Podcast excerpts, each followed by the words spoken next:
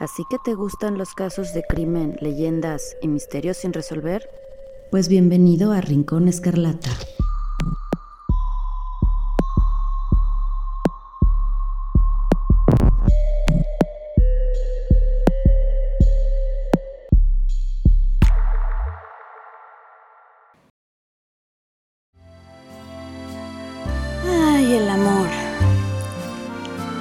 Ese sentimiento tan especial pero tan difícil de resumir en solo un par de renglones. Pero hay una fase previa que a veces es aún más intensa que el mismo amor puro. Este es el enamoramiento. Supongamos que tenemos a un cerecito genérico, llamémosle Juan. Juan conoce a esa persona especial. A partir de ese momento siente que flota y suspira todo el tiempo por la otra persona. Juan en esta fase está segurísimo de que ella o él o ella siente lo mismo por él. Y de pronto no entiende por qué no le contesta las llamadas o mensajes o por qué se esconde de él cuando lo va a buscar al trabajo. Y en la cabeza de Juan la única salida es confrontar a su ser amado hasta que le vuelva a demostrar su amor. Pero si no lo hace por la buena, pues tendrá que ser por las malas, hasta la muerte de ser necesario. Pero resulta que la otra persona en cuestión nunca tuvo idea alguna de la existencia de nuestro romántico Juan. Hoy les hablaremos de los crímenes causados por la erotomanía o el delirio de ser amado. Hola, ¿cómo están? Espero que muy muy bien. Los saluda nuevamente Marcela Brilo, que hoy pues me encuentro otra vez acompañada por Patti. Hola Patti, ¿cómo estás? Hola, bien, ¿y tú? Muy bien, muchas gracias. Muy contenta de, de grabar nuevamente. Este, sí les quiero platicar que he estado un poco inconstante y que a lo mejor no, no he sido tan tenaz en, en los horarios y en las fechas en las que había quedado. He estado en mudanza, entonces ha sido todo un show para mí y mi vida personal estos últimos días, pero ya este, me estaré poniendo al corriente con todos. Y bueno, pues antes de que sigamos con el tema de hoy, sí les quiero recordar nuestras redes sociales. En Twitter estamos como arroba escarlatina-rin, en Instagram como arroba rinconescarlata-bajo también pueden leer algunos artículos complementarios o extras en el blog de WordPress, que es rinconescarlata.wordpress.com. Y pues porfa, porfa, denos like en las aplicaciones en donde nos escuchen, compartan nuestros audios, coméntenos también, eso es súper importante, porque es la, es la manera que tenemos para seguir adelante con este hermoso proyecto. Y si no lo hacen, pues están condenados de por vida a que se queden en visto por todos sus crushes y sus amados o amadas y que nunca los vuelvan a pelar. No es cierto, es una broma. Pero hablando de crushes, yo creo que pues todos en algún momento de nuestras vidas hemos tenido algún crush. Eh, sobre todo yo creo en la adolescencia es cuando más así, no sé si por el tema hormonal o, o cómo sea eh, las causas de esto, pero bueno, pues típico que se nos ocurre que algún artista es nuestro amor de la vida o X y creemos que realmente tenemos algo con esa persona. ¿Tú, Patti, te acuerdas de alguno que hayas tenido o que tú hayas sido así como el crush de alguien así obsesivamente así mal? Pues no, en cuanto a obsesión nunca, pero sí esta cuestión de que te generas fantasías es como muy normal. Y sobre todo porque tendemos a formar algo que es el objeto de nuestro afecto. Tendemos a proyectar en otras personas, sobre todo gente que por alguna razón nos genera admiración. Entonces, eh, los tomamos como como nuestros objetos donde formamos fantasías, donde formamos castillos, donde formamos ilusiones y pues eso es como una etapa muy normal, ¿no? En la adolescencia, como bien dices, tendemos a generar como sueños y fantasías con la gente. No tanto basadas en realidad, sino en expectativa. Exacto, que esa es la gran diferencia, ¿no? Que hasta que sea conscientemente una fantasía, o sea, que tú seas consciente de que hasta ahí queda, pues todo está bien, ¿no? O sea, mientras así que no estés afectando absolutamente a nadie, ¿no? Y pues ojalá que todo quedara en eso, pero hoy vamos a ver algunos casos que pues terminaron en verdaderas tragedias, unos mucho más conocidos que otros, pero ahora que los empiece yo a mencionar se van a ir dando cuenta de a qué nos referimos. Estas tragedias son mucho más conocidas gracias al común denominador de las víctimas, o sea, generalmente o por lo que se conoce este tema, pues varias de ellas suelen ser personas muy famosas, son celebridades, son artistas, deportistas, este, muy talentosos, etc. Y por ejemplo, uno de los casos más, más famosos, así como el típico caso mencionado, que uy, eso sí que hay un montón para enlistar, pero yo creo que el que sí terminó realmente así en tragedia, porque no nada más afectó la vida en el caso de, la víctima, sino la vida de miles o de hasta millones de fanáticos, pues es la, muerte de John Lennon. Debido a que uno de sus fanáticos, Mark Chapman, era eh, así, tenía más o menos este, este delirio erotómano, no precisamente de... No, eh, de hecho, la erotomanía se puede llegar como a confundir con el fanatismo, porque hay una línea muy delgada entre ambos. Pero es el, realmente las personas que llegan a tener estos eventos en donde ya hay una cuestión en donde incluso la persona es privada de la vida, como en el caso de John Lennon, como en el caso de Selena, es como, se les denomina más como fanatismo que como erotomanía. Ahora sí que eso es donde entra a veces la polémica entre muchos de los mismos expertos, unos eh, simplemente hasta para definir el, o sea, el síndrome o el trastorno, pues unos se pelean porque estaba leyendo que algunos lo quieren situar como en esquizofrenia paranoide, otros lo sitúan, o sea, de los mismos que durante años lo han estudiado, ¿no? Otros dicen que pues no es tal cual un delirio, sino una, eh, por ahí lo tengo eh, más adelante, mono, monopensamiento, algo así. Ahorita lo, lo checo. Y bueno, en el, en el caso de Chapman, pues muchos lo han como catalogado en erotómano, este, igual efectivamente no es tal cual. Además, también se considera que muchos de estos enfermos no solo tienen un delirio, sino tienen varios, ¿no? Tienen varias enfermedades a la vez.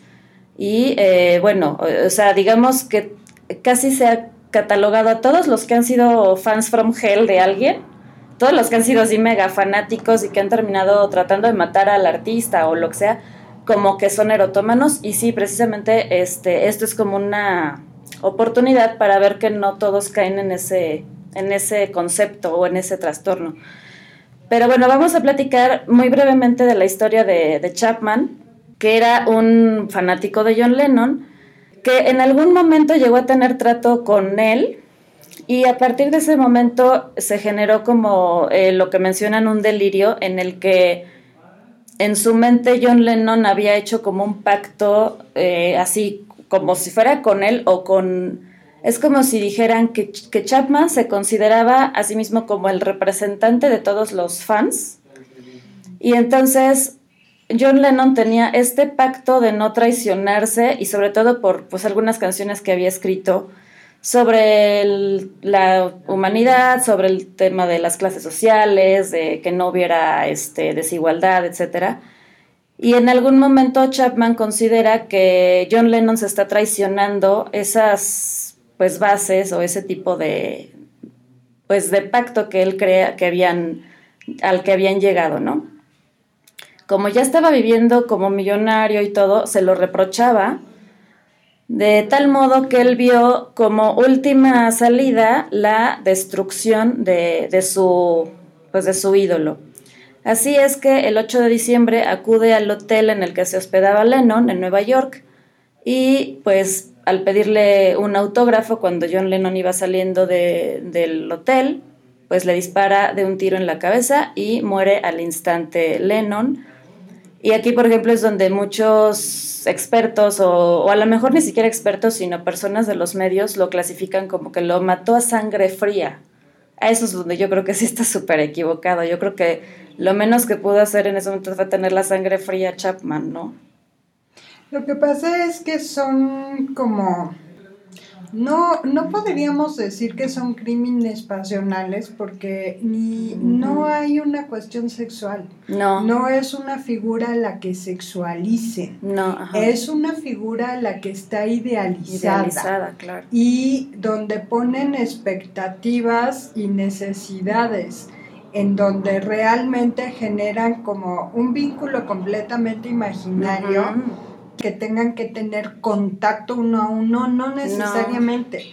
Pueden ser, con, por eso eh, como hay una pequeña línea, porque en el fanatismo son personas que realmente eh, son inalcanzables.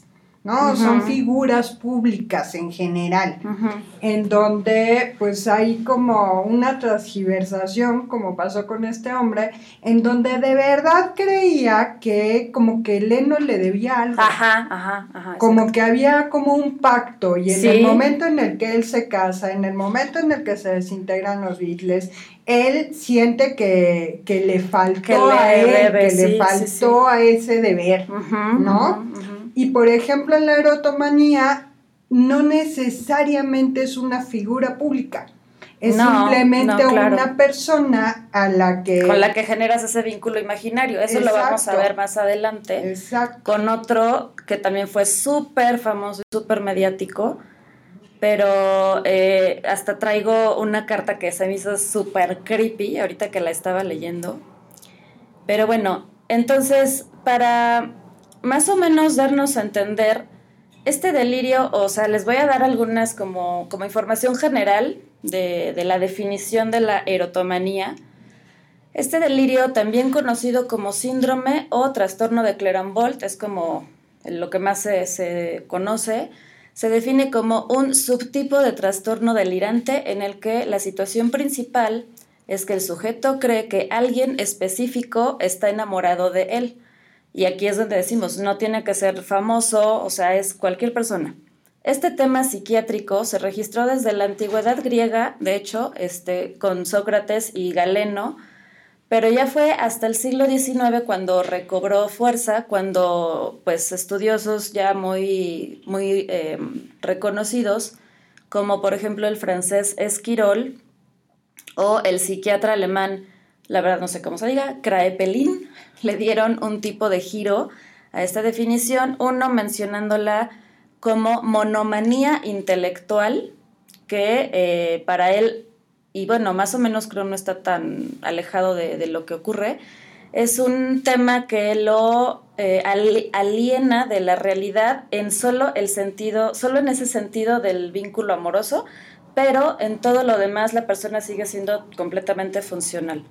Y el segundo, Kraepelin, eh, lo define como un trastorno como eh, que está eh, colocado en la esquizofrenia paranoide.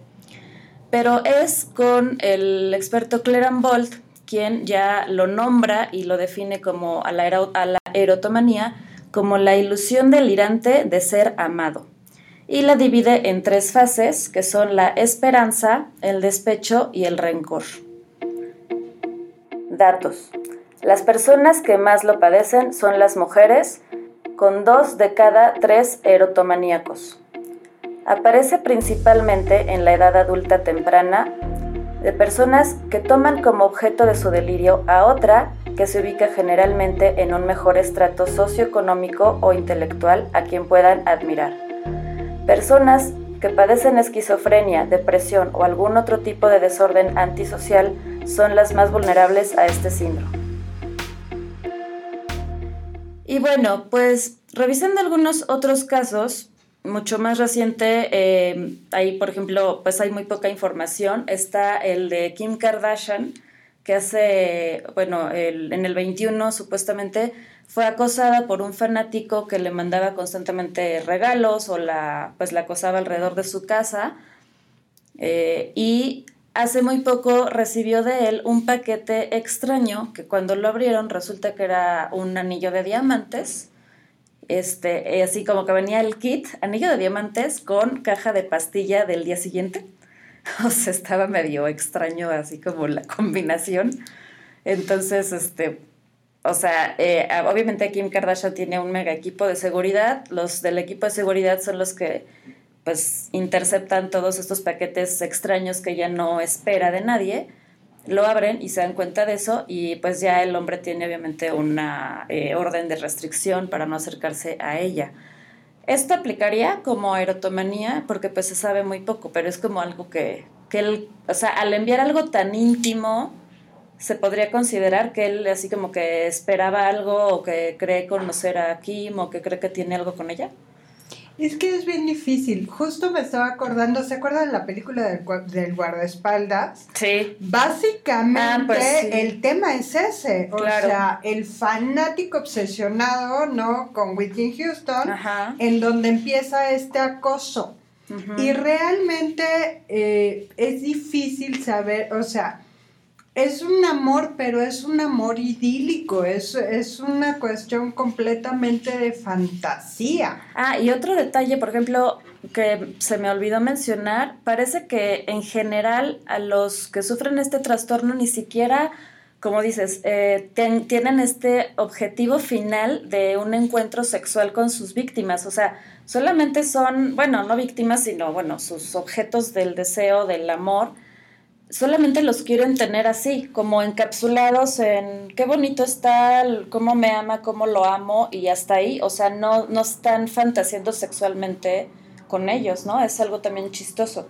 O sea, como que si se llegaran a tocar, o sea, si llegara a haber una situación carnal, tal vez se les rompería esa fantasía, ¿no? Porque como que todo tiene que ser perfecto en sus mentes y al volverse real, pues ya este, lo ven difícil, ¿no? Es así como... Es que es un completo endosamiento. O sea, es, es un... Es, por eso es el objeto del afecto, porque no ni siquiera es que tomen en cuenta la persona ah, no, claro, les vale. Es un objeto. Sí, sí, ándale, lo, lo cosifican. Exacto, o sea, es un objeto el cual, por medio del cual satisfacen ciertas fantasías y ciertas carencias.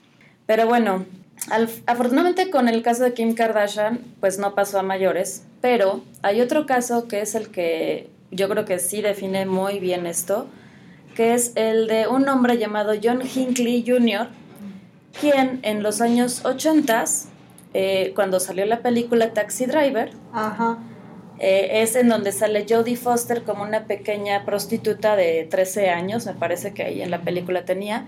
Y bueno, eh, este hombre al verla se enamoró perdidamente de ella y él e igual, o sea, comenzó a, a, crearse esta idea de que tenía una relación, porque de hecho, no sé, la verdad es que eso sí se me hace en eso, si ahorita es a lo mejor fácil encontrar el domicilio de alguien, pues a lo mejor por Google o por algo, pero en ese tiempo bueno, recuerdo que antes existía la, la sección blanca, ¿no? Que es donde venían las direcciones. Pero pues no sé si de veras cada persona tenía así, estaban ahí en, su domicilio publicados, la verdad, no, no sé cómo daban, pero bueno. La cosa es que estos fanáticos pues daban con el domicilio de, de, la, de la chica en cuestión. Y resulta que Jodie, después de haber protagonizado, bueno, no protagonizado, pero de haber aparecido en esta película y en varias más que ya había, eh, en las que había trabajado, ella dijo, yo quiero como volver a ser un poco anónima en lo que estudio mi carrera y se metió a la universidad, me parece que la de Yale. Y ella eh, quería tener una vida normal de estudiante. Entonces, este hombre ingresa a la misma universidad como así, con una carrera X, solamente de pretexto para estar cerca de ella. Entonces rondaba todo el tiempo su cuarto, las, o sea, escuchaba las conversaciones que tenía y lograba tener, eh, logró conseguir el teléfono de su, bueno, de ella, ¿no? Para marcarle. Y le llegó a marcar incluso dos veces. No les voy a hablar así más detalle de, de ciertas cosas. Creo que todo se va a entender con la carta que le escribió el día que él tomó la decisión de ahora sí llamar la atención de Jody. Dijo, hoy sí, con esto me tiene que voltear a ver.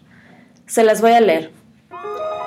Querida Jody, existe una posibilidad muy seria de que me maten durante mi intento de pillar a Regan. Precisamente por eso te escribo esta carta. Como bien sabes, a estas alturas te quiero mucho.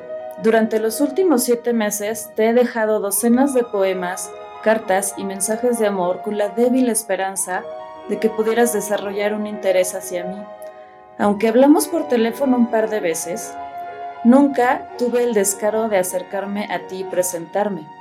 Además de mi timidez, sinceramente no quería molestarte con mi presencia constante. Sé que los muchos mensajes que dejé en tu puerta y en tu buzón fueron una molestia, pero sentía que era la forma más indolora de expresar mi amor por ti. Me siento muy bien por el hecho de que al menos conozcas mi nombre y sepas lo que siento por ti. Merodeando por tu dormitorio me he dado cuenta de que soy el tema de más de alguna pequeña conversación, por muy ridícula que sea. Al menos sabes que siempre te amaré. Jody, abandonaría esta idea de atrapar a Regan en un segundo si pudiera ganar tu corazón y vivir el resto de mi vida contigo, ya sea con la oscuridad total o como fuera. Admito que la razón por la que sigo adelante con este intento es porque no puedo esperar más para impresionarte. Tengo que hacer algo ahora para que entiendas de forma inequívoca que estoy haciendo todo esto por tu bien al sacrificar mi libertad y posiblemente mi vida, espero cambiar tu opinión sobre mí. Esta carta se escribe solo una hora antes de que me vaya al Hotel Hilton. Jody, te pido que por favor mires en tu corazón y al menos me des la oportunidad con este hecho histórico de ganarme tu respeto y amor. Fin de la carta.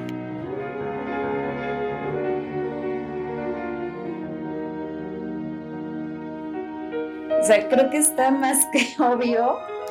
Así, eh, lo, lo, lo increíble, o sea, de verdad me asombra cómo alguien se puede generar ese, esas ideas, ese delirio tan increíble, tan fuera de la realidad, solo por haber tenido un contacto, o sea, muchos son de que un día me dio un autógrafo y en ese momento ya me di cuenta que era el amor de mi vida y que somos el uno para el otro. Este, bueno, pues este atentado terminó eh, con un Ronald Reagan herido de bala, pero vivo. Varios de sus guardias también fueron heridos. Solo uno de ellos fue eh, el que terminó muy mal, pues la bala le afectó el habla y lo dejó lisiado de por vida. No, no pudo volver a caminar. El atacante fue contenido de inmediato y por supuesto que procesado, aunque fue declarado no culpable o sea, inimputable por locura, en su momento así se definió, fue ingresado en un psiquiátrico en Washington, del cual salió en libertad vigilada apenas en el año 2016.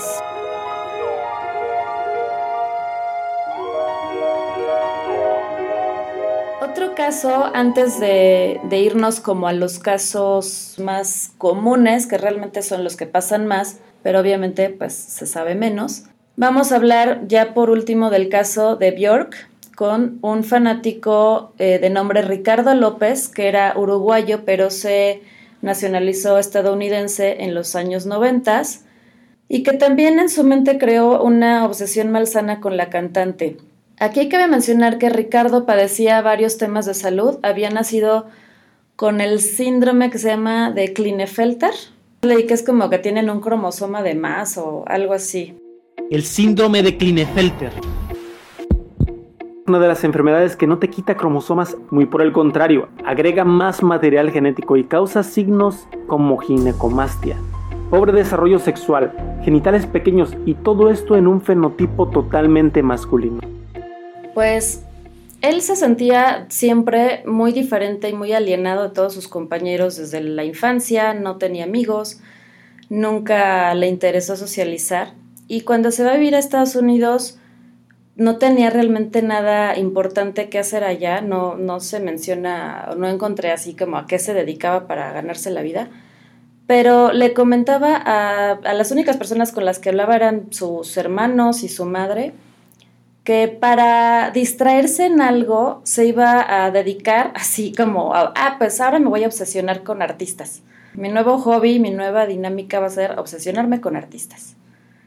Y pues él en donde vivía era básicamente un ermitaño, ya que no salía para nada, para nada de su departamento, no hablaba con nadie más que, como digo, con, con las personas de su familia, pues ahora sí que además a larga distancia.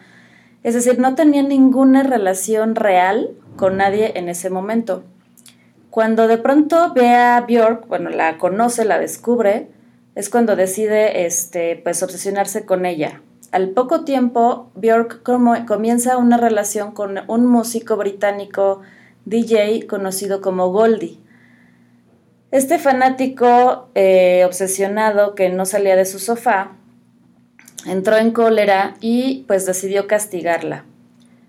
envió una bomba a base de ácido sulfúrico que estaba ideada para que cuando se activara, cuando fuera abierto el paquete, explotara y salpicara a las personas que hubiera, principalmente a Bjork y a los demás que estuvieran a su lado, y los desfigurara. el asunto es que días antes de que la bomba libro, ah, porque además la disfrazó como un libro, eh, le mandó poner así como editorial y toda la pasta muy, para que se viera muy real. Entonces, la otra parte del plan era quitarse la vida.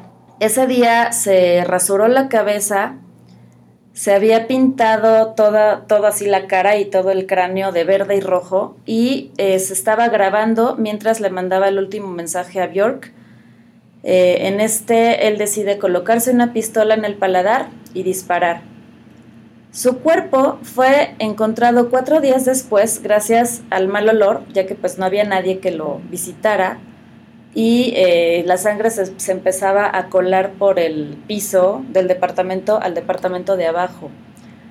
La policía encontró un diario de más de 800 páginas en donde hablaba de varias celebridades, pero de la que más más hablaba era de Björk, y 18 horas de video donde él expresaba su sentir de ser rechazado y el asco que sentía por sí mismo, por estar gordo y eh, estaba súper acomplejado de su cuerpo. Y también mencionaba sus problemas para socializar. Este libro bomba, que sí fue enviado al domicilio de Bjork, o sea, sí iba a llegarle a Bjork, el mismo día que se disparó, fue afortunadamente interceptado también por las autoridades postales de Scotland Yard, que decidieron detonarlo, pero en un entorno seguro en donde nadie resultó herido.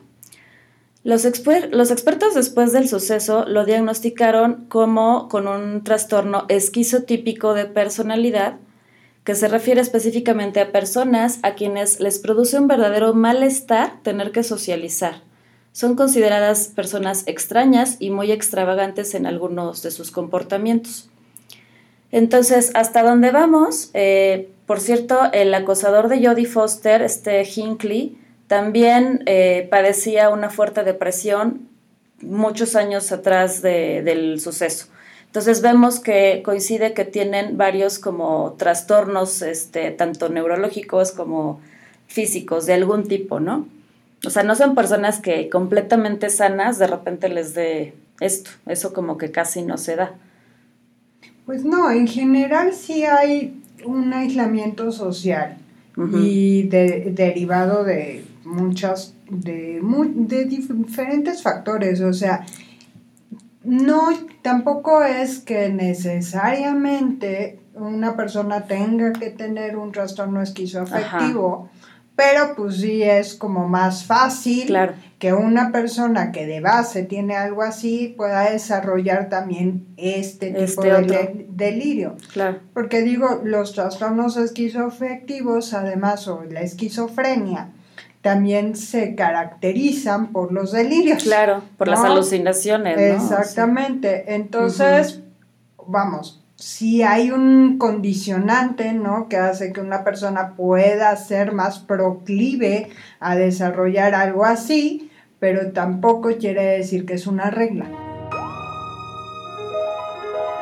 Bueno, pues algo que hasta ahora no hemos visto es a mujeres acosando a hombres. Pues bueno, resulta que esto de hecho es mucho más común. Como les mencionaba hace un momento en los datos generales, de, todos los pacientes que sufren este delirio, dos de cada tres son mujeres. Solo que, pues, no, no solemos ser tan violentas. Además de que por el modo en que vivimos actualmente, ahora eh, casi en un escaparate constante con esto de las redes sociales, pues estos temas se dan todavía más frecuentemente en cualquier persona. O sea, puede ser obviamente muchos artistas, muchos influencers, youtubers, etcétera, pero como hemos visto, cualquiera puede abrir un canal de YouTube y en ese momento ya eres público, en ese momento ya eres eh, un, o sea, un target, o sea, un, un, objetivo que fácilmente alguien que tenga este trastorno puede ver y escogerte para ser su nuevo objeto de deseo. Ahora, ¿cómo se comportan las mujeres? Eh, bueno, puede ser también hombres, pero digamos, una persona erotomaníaca sin llegar a un nivel así asesino, ¿cómo se comporta? Pues te manda miles de mensajes, te va a llamar mil veces, va a conseguir todos los datos de, incluso de las personas cercanas a ti, va a conseguir tu dirección, te va a ir a visitar, te va a ir a buscar, se va a aparecer de sorpresa hasta en eventos que tú pensabas que nadie más sabía y, se van a enterar porque van a estar absolutamente obsesionados con todo lo que hagas. Y estas personas, pues, no les va a importar que, no les, que tú les digas que no, que no les contestes, que te pongas firme y les digas que se vayan mucho al cuerno, o sea, no les va a importar absolutamente nada. No, porque incluso en su transgiversada forma de realidad o de percepción, eso lo van a tomar como un aliciente. Ajá, ajá, sí. Como un, ay, claro, me es contestó, sí, sí, ay, es alucinante las, cómo eh, le dan vuelta a las cosas que puedan ocurrir en la realidad para su conveniencia, ¿no? Para que alimenten su, delirio. Em, por ejemplo, aquí les voy a hablar de un caso español que logré, este, bueno, que encontré, está público. La verdad es que, aunque está público, no sé cómo funcione, pues, este tema de privacidad o confidencialidad o de licencias, por lo que no voy a dar ni los nombres reales ni ni la ciudad real en donde se dio este caso. Pero vamos a hablar de una mujer que sufrió por años y esto ha durado hasta la actualidad en que si es que sigue viva, tiene cerca de 80 años la mujer y en el documento eh, esto ocurre más o menos desde el año 1981. Vamos a ponerles que se llaman Ana ella y su amado, el objeto de su delirio, se llama Rubén. ¿Ok? Ana es una mujer que actualmente permanece vigilada por su hermana y su cuñado que viven al lado de ella. Desde el año 81 ha sido ingresada en clínicas mentales 38 veces, pero este caso fue publicado en el 2013, entonces pues desde, desde el 2013 a la fecha puede ser que haya tenido que asistir más veces, tener más ingresos. Eh, fue diagnosticada de innumerables y variadas enfermedades mentales hasta que ya la última en la que todos los que la revisan han coincidido en que es erotomanía. En su familia tiene como antecedentes a una hermana con trastorno distímico que eh, básicamente es una depresión crónica, un sobrino que también eh, esto, esto eh, bueno, un sobrino que también por depresión se suicidó a los 20 años, pero esto, este suicidio ocurrió ya cuando ella sufría el trastorno, o sea, no, no es como algo previo, pero bueno, pues eh, como que hay depresión en su familia, ¿no? Y se menciona que antes del 81 era una mujer totalmente normal, alegre, extrovertida, sociable y llega un momento en el que sufre un terrible accidente en donde es atropellada eh, sufre varias eh, fracturas graves, pero lo más importante es que pierde el conocimiento por varias semanas. Ahora, antes de este accidente, Ana había mantenido una relación de 10 años con un hombre que en aquel momento era su jefe y era casado, pero a estas alturas del accidente Ana y Rubén habían terminado la relación, ya no eran amantes. Durante su hospitalización, cuando ya ella, digamos que sale del coma, parece que es cuando surge todo. Muchos de sus compañeros van a visitarla a presentarle pues sus, pues sus ánimos, sus deseos de que ella se ponga bien, etc. A excepción de uno, que precisamente es su examante Rubén. Ella comienza entonces a percibir esa falta de atención como algo pues lógico dado que es casado, pero que entonces como él no puede ir personalmente, él está mandando a todas estas personas de su trabajo a vigilarla para ver cómo está. Y es cuando ella empieza a generar este delirio de que lo que realmente quiere él es regresar con ella. O sea, el, hecho de haber sido el único que no fue a visitarla, ella le dio el pretexto para, para generar este delirio. Conforme pasa el tiempo, el delirio pues va en aumento. Todo ello acompañado por ansiedad intensa, insomnio, se vuelve anoréxica, eh, decide abandonar también algunas obligaciones laborales e incluso de su autocuidado personal, de su higiene personal. Comienza con gastos de sumas elevadas de dinero en ropa y regalos para su amado, por lo que es llevada a urgencias del hospital psiquiátrico de la zona. Híjole, es que realmente esta cuestión de los de los delirios es de las cosas más difíciles de tratar, pero de las cosas además más persistentes. Sí, ¿no? Porque hay... Como que funcionan perfecto en todo lo demás. O sea, parecen unas personas completamente normales, pero tienen ese delirio. Exacto, sí, es, es un... Pues de alguna manera es una fuga de la realidad y es una desconexión específicamente en esa área. Qué loco. Raro. O sea, se me hace demasiado loco esto de que funcionen tan normal en todo. Ah, digo, aquí vamos a ver cómo va evolucionando cada vez peor que sí ya llega un momento donde dices, no, esta vieja está bien loca, pero cuando no está en ese momento tan como tan álgido de su delirio, es una persona bastante funcional, tiene un trabajo, se baña, o sea, todo, ¿no? Bueno, en una ocasión es acompañada a urgencias psiquiátricas por un amigo presentando conductas extravagantes delante de la puerta del centro de trabajo eh, donde estaba el, pues el objeto de deseo, Rubén, paseando con un cochecito de bebé vacío, hablando sola y escenificando que está cuidando a un bebé imaginario, que supuestamente sería de ambos. Tras ser valorada, no presentó alucinaciones ni clínica delirante, Em, haciendo crítica de lo sucedido, lo hago para llamar la atención de mi amado y refiriendo, o sea, eso es lo que ella mencionaba, y refiriendo que no lo va a volver a hacer. Pero a los pocos meses ocurre otro evento. Compra compulsivamente ropa y comida de bebé y se instala en un parque que está frente a la casa de Rubén para hacer este show o como puesta en escena de que realmente están viviendo en familia ambos. O sea, ella llega así como a instalarse al parque diciendo, ay, ya llegué a mi casa con, con, mi amado, porque viven enfrente, bueno, vive enfrente él, y es como esta puesta en escena de, miren, hasta tengo aquí la comida, tengo a mis hijos imaginarios y todo, pero hace todo este show, ¿no? Eso lo realiza por varios días, se queda a dormir en el parque, casi sin comer y sin dormir hasta que es llevada nuevamente al psiquiátrico.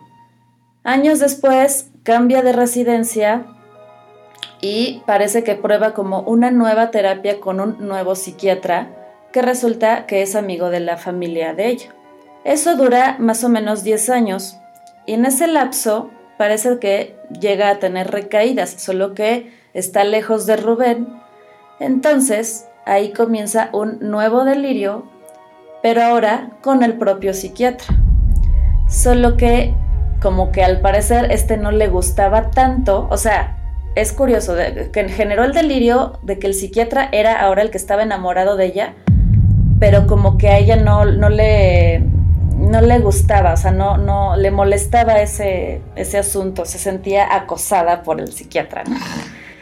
Entonces, eh, gracias a esto, decide mudarse nuevamente como para recuperar a Rubén, o sea, vuelve al, mismo asunto. Y así continúa varios años más. Se repiten varios de estos episodios de, los que ya mencioné, que compra ropa de bebé, de que él se aparece de repente en su trabajo. Estas, este tipo de cosas se repite.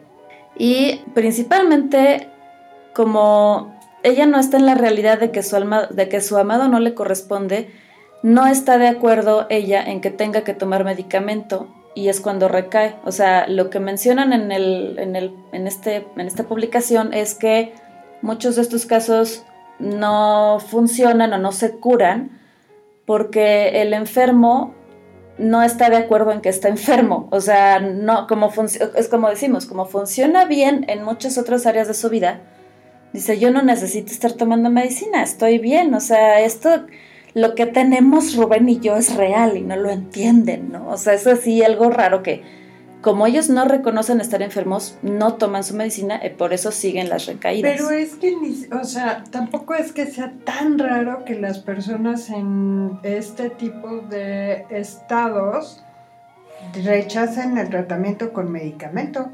O sea, en personas bipolares, en personas con esquizofrenia, en trastornos esquizoafectivos, lo más difícil es que, es el, es el apego al tratamiento eh, farmacológico.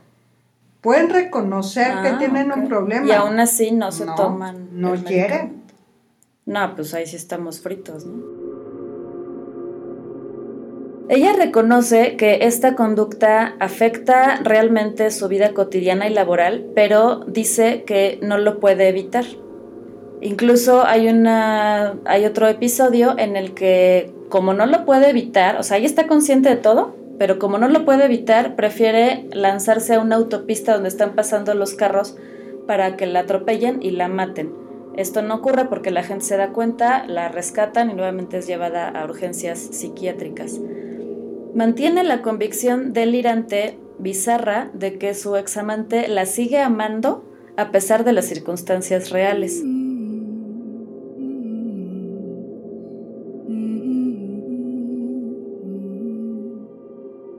Entonces, este es un caso que sirve de muy claro ejemplo, aunque hay muchos más, ¿no? Por ejemplo, otro que, estaba leyendo que me llamó la atención es una mujer que creía que su amado le enviaba mensajes así como en código a través de las placas de los autos que se le cruzaban en el camino. ¿no?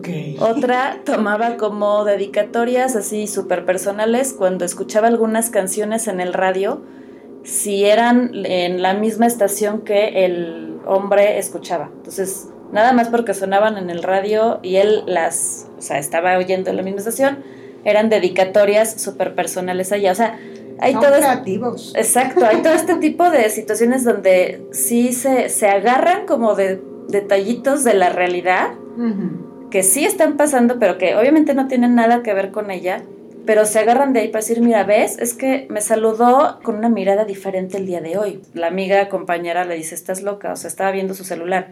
Ah, es que lo hizo a propósito porque quería disimular, o sea, cosas así, ¿no? Muy elaboradas.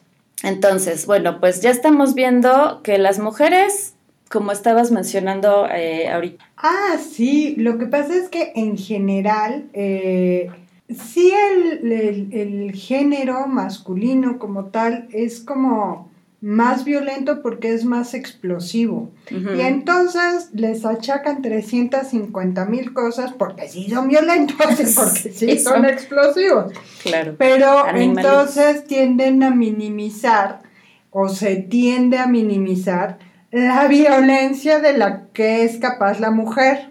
¿Por qué? Pues porque en general no va a tener una explosión física tan evidente o tan marcada como la que puede tener un hombre. ¿Por qué? Pues porque no tenemos la fortaleza física para hacerlo. Claro, pero sí se convierte en mucho más en violencia psicológica, ¿no? Efectivamente, es más pensado, es más planeado. Sí, qué miedo. Exacto. Pero bueno, para concluir vamos a ver un caso donde sí terminó en un crimen muy, muy triste, muy desafortunado, que habla de este trastorno. Esto fue en un pueblo muy pequeñito en Uruguay que se llama Goñi. eh, y es así básicamente una zona rural. Bueno, aquí aparece un hombre que se llama Alexis González, quien un día conoce a la joven trabajadora social Maricel Luis. Alexis conoce a Maricel al parecer por el mismo proceso que ya llevaba con sus hijos porque también había sido demandado por violencia doméstica. Al ser demandado por violencia eh, con su primera esposa, entonces él comienza, es, pues obviamente a tener que ir a los juzgados o lo que sea, este, estos trámites, pues la, la había amenazado con un cuchillo, ¿no? Fue en ese momento donde se decidió ella separar. Entonces ahí se cruza con Maricel, no sabemos si ella igual solamente lo atendió en alguno de los trámites o se cruzó nada más así caminando, la vio, él preguntó cómo se llamaba y bueno, quedó prendado de ella, imaginándose en ese momento que habían empezado una relación. Comienza él a acosarla, a llamarle, a mandarle mensajes sin parar a su teléfono, visitarla de improviso en su casa, o sea, todo lo que ya mencionamos. Hasta que llega un momento en el que, a pesar de que Maricel no respondía a ninguno de estos mensajes, ni le abría ni nada, él pues seguía en estos intentos. Ella decide, después de tanta insistencia, ir acompañada de su madre a dar fe de lo que estaba sufriendo con las autoridades de, pues, del estado, del pueblo, lo que estuviera más cercano. Hace la denuncia, pero no, no se la toman como oficial. O sea, ella va y dice, oigan, estoy sufriendo acoso de este hombre, me parece ya fuera de lo, lo normal, me, me está dando miedo ya se me hace demasiado, etcétera, y los oficiales como que nada más le dijeron, no, pues cierra bien tu puerta, este, cierra bien tu ventana, no, no, no creemos que pase nada. Y pues, evidentemente, pues eso no fue así. Él estando siempre muy atento a los pasos que daba Maricel, eh, pues estaba eh, muy enterado de que iba a haber un baile comunitario en donde ella trabajaba. Así que pues él obviamente tenía que asistir. Y como él la había invitado a salir tantas veces y ella no aceptaba, alguna razón tenía que haber para él, o sea, una razón de peso. Alexis, sabiendo de este baile, asiste y efectivamente ahí se encontraba su amada Maricel, quien se veía hermosa, espectacular, la verdad era una chica muy bonita, con otro hombre joven bailando con ella, era su novio real. Pero algo de eso ya se imaginaba Alexis, o sea, él ya se imaginaba que algo iba a estar mal porque iba preparado con un arma. Así que cuando la pareja se encuentra bailando en el centro de la pista, el obseso maniático se acerca, la toma fuertemente del brazo y le dispara en la cabeza. Enfrente de todo el mundo, el pobre novio no pudo hacer mucho por ella. Eh, sí trató de interceptarlo, pero ya no había tiempo, ya había sido eh, baleada Maricel. Es trasladada a una clínica muy rural de, esa zona y aunque hicieron todo lo que pudieron, los médicos no pudieron salvarle la vida. La indignación de este caso en Uruguay no quedó nada más en que una mujer fue asesinada, o sea, una más a las estadísticas, sino que cuando la jueza revisa el caso en los tribunales, a lo mejor hizo muy bien el trabajo la defensa de Alexis, se, documentaron muy bien con respecto a este delirio, así que ella también lo nombra como inimputable por eh, sufrir de la ilusión delirante de ser amado. Entonces, eh, pues la gente aquí está muy, muy enfurecida con la juez porque piensan que fue un, delito de género, un feminicidio más, este, por culpa del patriarcado, todo este tema como de, de género, o sea, sí, pero definitivamente el tipo sí está enfermo. O sea, eso no es tanto culpa de la jueza, realmente creo que pues sí está loco, o sea, él eh, termina siendo ingresado a un psiquiátrico que se llama de Vilar de Bo, y ahí permanecerá bajo un tratamiento vigilado por psiquiatras, con médicos especialistas, con sus medicamentos, realizando actividades que intenten, pues, más o menos eh, reinsertarlo en una vida normal. si es que esto llegara a ser posible. Eh, pero si esto, o sea, si este hombre con este trastorno es ingresado a una cárcel, ni va a ser revisado por psiquiatras, ni le van a dar medicamento, ni va a tener actividades más o menos acorde a lo que él sufre. No sé tú cómo lo veas. Híjole, es que sí creo que es una cuestión ética como bien delgadita, porque al final del día, en, no, no me atrevo a decir que en todos los crímenes, no, pero en muchos de ellos la persona no está como muy normal, ¿no? Ah, claro. no estamos hablando de personas que tengan, no tienen los parámetros de justicia, de bueno malo. Yo creo que aquí sí es otro tema, o sea, simplemente desde ver cómo él planificó la situación y que le valió absolutamente una tonelada de cacahuates que hubiera gente alrededor, que, que lo vieran, que fuera en la mera pista donde lo hizo. O sea, ahí es donde te das cuenta que el tipo no piensa eh, claramente, porque los que piensan claramente, que son los que más lo hacen, pues son los más peligrosos. Y son a los que, por más médicos, es como decir eh, Edmund Kemper, o sea, ese güey se bailaba a los psiquiatras, pero como él quería, o sea, él, que los psicólogos que, que son expertos en el análisis de conducta, decían, ah, no, sí, ¿cómo ha mejorado Ed? Miren, este es un ejemplo a seguir casi, casi. Y el güey por dentro se cagaba de risa de ellos, ¿no? Entonces, esos son los que básicamente no tienen salvación, que no tienen ni caso gastar en ellos en un, así, en una clínica. Pero esta persona que ni siquiera le dio sus neuronas para planificar algo más así a, escondidas, en un horario donde no hubiera gente, este, nada, o sea, él simplemente reaccionó a su impulso y ya, Híjole, es que es muy complejo porque la realidad es que es muy difícil decir cuál es la línea. Que cuando menos yo no puedo decir, ah, tú sí, tú no. Hay, hay siempre probabilidades de que los tratamientos resulten o no. Hay circunstancias a las que les llaman circunstancias atenuantes, que va estipulado como una de las pocas cosas en las que se han puesto de acuerdo muchos expertos. Circunstancias, diagnósticos y demás de pruebas que corren. Bueno, ya después de nuestro súper ilustre debate filosófico de la vida y otras cosas. Y otras cosas, pues esto es lo que les pude recopilar de, del caso de Goñi.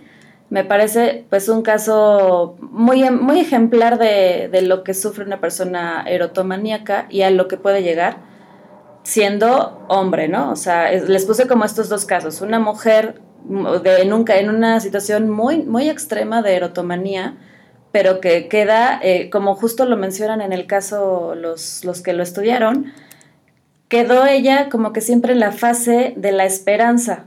O sea, ella siempre mantiene esta esperanza de, ay, le voy a llevar ropa para nuestros bebés, le voy a llevar estos regalitos para convencerlo, para como que siempre esperando que él el, amado la voltea a ver y, le corresponda. Sin embargo, este otro sí pasó por estas fases de esperanza, eh, despecho y rencor, ¿no? O sea, el rencor pues ya viene cuando ya se dio cuenta que ella jamás le va a corresponder y sabes qué, pues hasta aquí. Bueno, entonces ahora vamos a pasar a nuestra gustada sección de cultura en donde vamos a mencionar pues una que otra pues película, obra, libro, serie eh, que más o menos tenga este tema como su meollo principal ¿no? de, la, de la historia. A mí se me ocurre como la más famosa que tal vez podría ser Misery, ¿no? Es eh, precisamente una fanática de un escritor que pues el escritor está así como terminando una de sus novelas, en el viaje de regreso es cuando se accidenta y para su mala suerte cae cerca de, la casa de esta fanática, como que es como una cabaña súper ahí aislada y resulta que pues ahí está la fan número uno del pobre escritor pues ella se ofrece a, a, auxiliarlo y a curarlo, etcétera, hasta que ya termina amarrándolo para que no se pueda escapar nunca, ¿no? De sus, de sus garras. Pues obviamente es súper famosa, también está la, la, película, que es muy buena la interpretación de... Sí. Es este, Kate, no, está, ¿cómo se llama? Kathy Bates, es la intérprete, la protagonista de esta película, que lo hace súper increíble. Eh, y bueno, vale mucho la pena que la vean en caso de que no la hayan visto. ¿Tú qué otra? Me estabas mencionando la serie de You, ¿no? Sí. Yo no la he visto. ¿de qué trata? Eh, la verdad es que yo nada más vi la primera temporada. Okay. La segunda temporada ya fue así como, es neta, bueno. ¿Y es el mismo, este, o sea, es el mismo caso? Es, es que es una serie, no, pero no son casos. Es una el, historia. Es una historia y Ah, el personaje principal básicamente tiene bastantes rasgos de este tipo de delirio. Entonces, Mm, la ok, primera temporada es interesante, es buena. Ya la segunda eh, terminan haciendo una cosa muy rara, pero sí, me imagino. Creo que hasta hay tres, ¿no? hay tres temporadas. Yo realmente vi la primera nada más y la te- primera temporada es buena Sí, y está yo buena. ahí hubiera terminado la serie. Claro, o sea, es de hasta ¿Cómo para qué más? Sí, no. Pero entonces es este caso de un loco que se imagina que tiene una, Una relación, relación. con otra chava. Ah, pues Exactamente. entonces esa, pues, sí, por lo menos como dices, la primera temporada sí hay que En la verla. primera temporada es buena.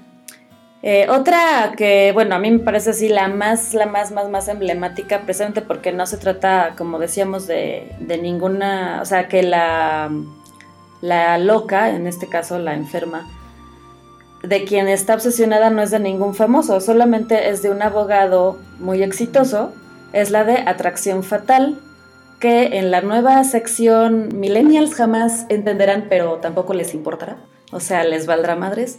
Esta película de Atracción Fatal es de los ochentas. O sea, en verdad es súper emblemática de este, de este caso. Es una mujer que es como una publicista, algo así.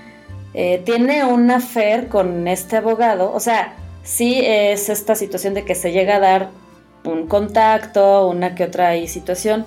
Ella se mega engancha de él eh, y se empieza a obsesionar así al nivel más terrible y más así extremo.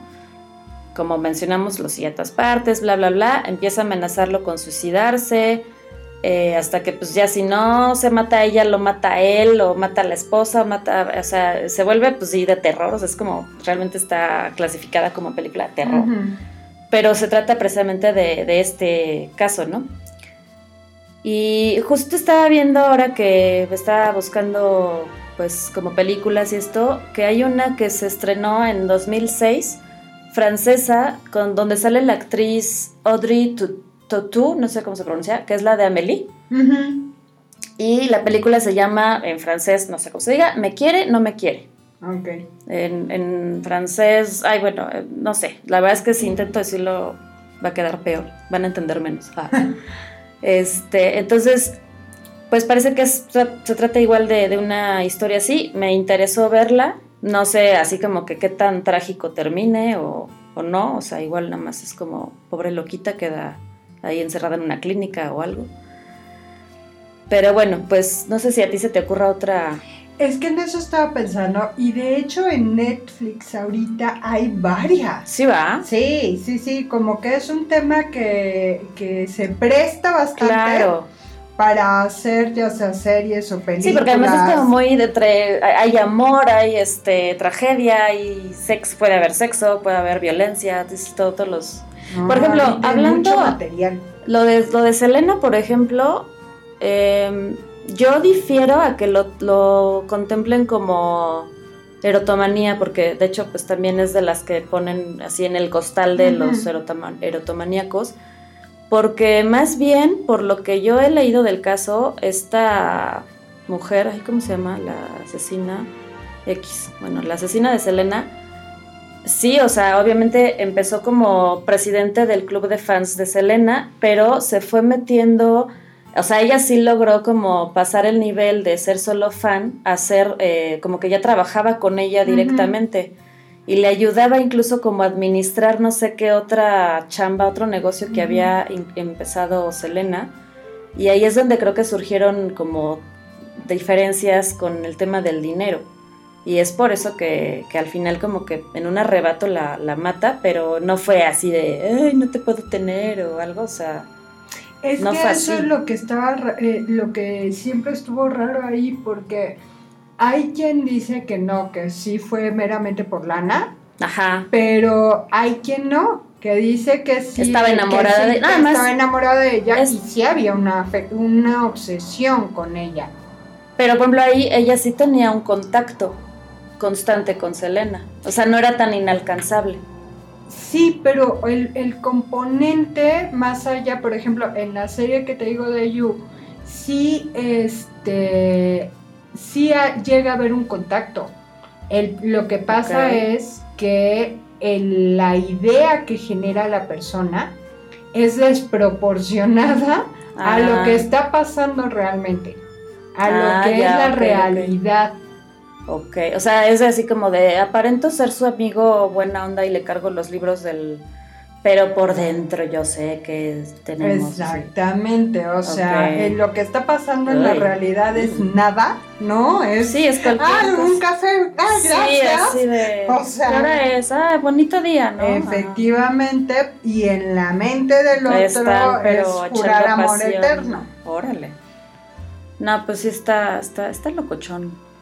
Pues bueno, hasta aquí el episodio de hoy. Espero sinceramente que lo hayan disfrutado, que también hayan disfrutado la musiquita que les encontré y que, y que se la hayan pasado bien. Espero de corazón que no sean el objeto del deseo de nadie a ese nivel. Pero tengan cuidado cuando les guiñen el ojo.